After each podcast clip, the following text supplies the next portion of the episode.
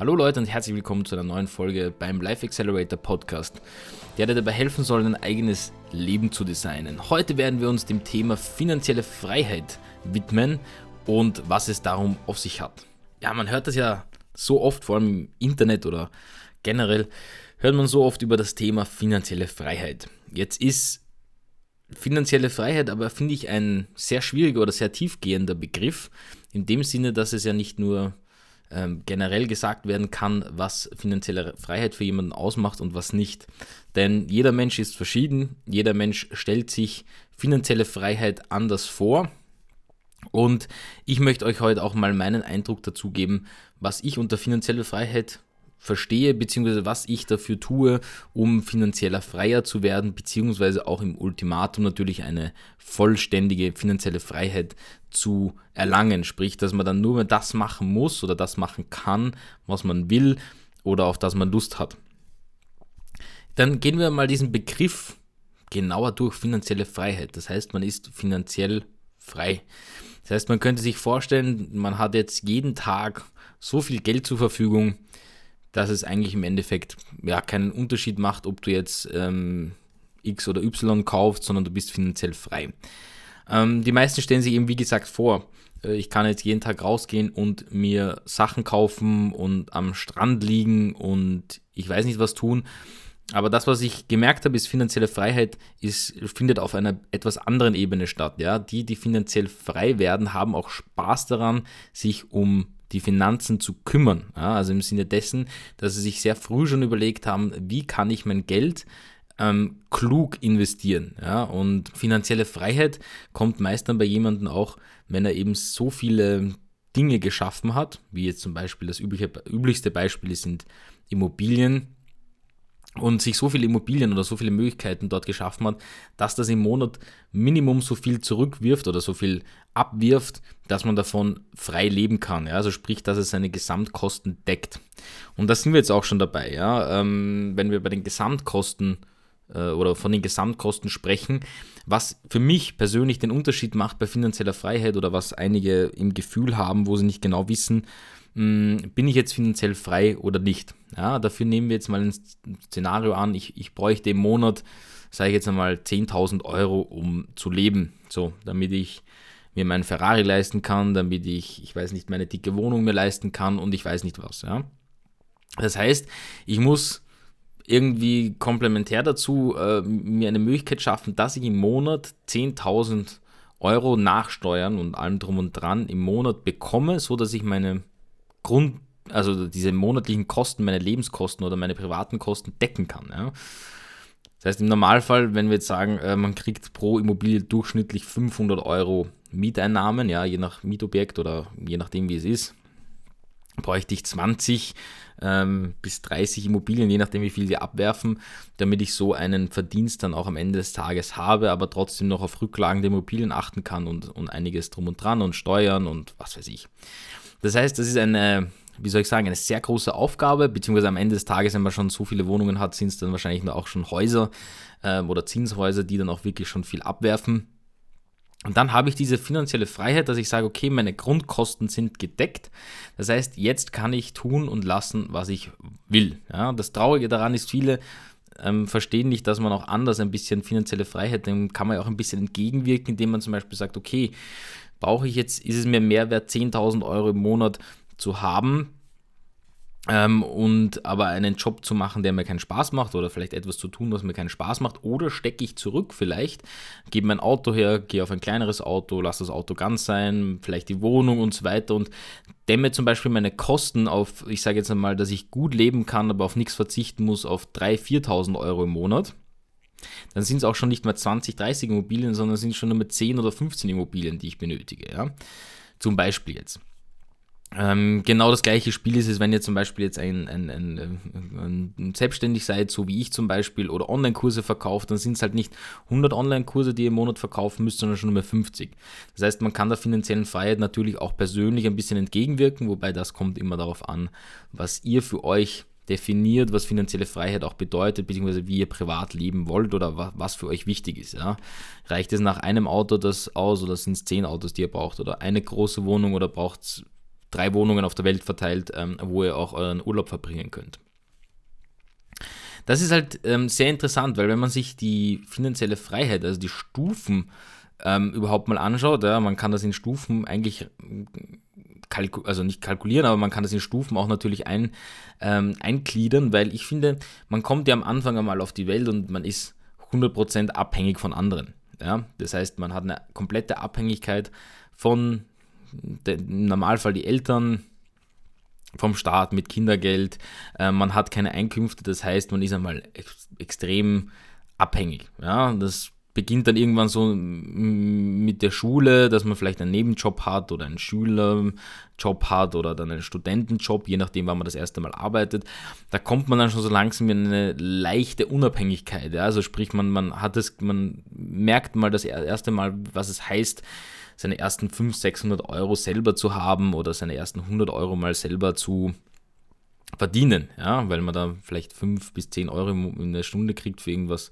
Da ist es dann auch noch wichtig, dass man eben auch sich in dieser ersten Unabhängigkeit denkt man dann normalerweise auch noch nicht darüber nach, ob es jetzt ein, ja, wie, wie soll man sagen, ob es wichtig oder richtig ist, das Geld zu investieren oder sich beiseite zu legen oder nicht. Das heißt, da ist das wirklich das erste Geld einmal für so Dinge da, dass man vielleicht sich mal selber äh, ein, ein, äh, eine Hose kauft oder sich selber ein paar Dinge kauft, die einen wert sind. Ja. Das ist aber wirklich nur so erster Anfang. Also das, das dauert dann wirklich noch, noch seine Zeit, ähm, bis man, ja, bis man irgendwo hinkommt. Und der nächste Step ist im Normalfall, dass man halt langsam anfängt, seinen Lebensunterhalt durch seine eigene Arbeitskraft eben zu decken. Ja?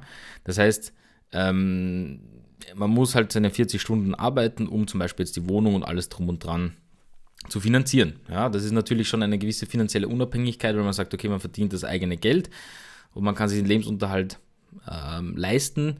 Aber die Sache ist die, solltet ihr nicht arbeiten, wäre das auch nicht mehr der Fall. Das heißt, ihr seid noch nicht ganz finanziell unabhängig, weil natürlich ohne die Arbeitskraft ähm, wäre das andere wieder weg. Ja? Das heißt, was man sich in dieser Phase dann überlegen muss, ist, wie viel legt man sich zur Seite, was benötigt man, was möchte man haben, was braucht man, um eben dann in diese finanzielle Unabhängigkeit zu kommen, die dann eben am Ende dieses, dieses Weges ist, nämlich ihr habt wirklich ähm, Dinge oder Investments getroffen, die euch auch wirklich oder Vermögens Werte unter Anführungszeichen, die euch wieder Geld zurückgeben. Das heißt, ihr vermehrt das Geld und mindert es nicht. Ja?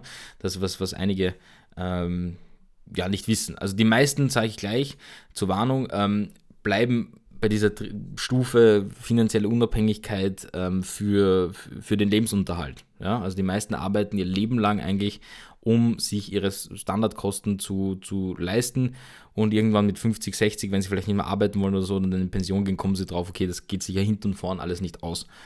Also da hinüber hinweg muss man eben ähm, denken, ja, weil in dieser Stufe ist man noch genauso abhängig wie auch, also ist man auch noch sehr stark abhängig.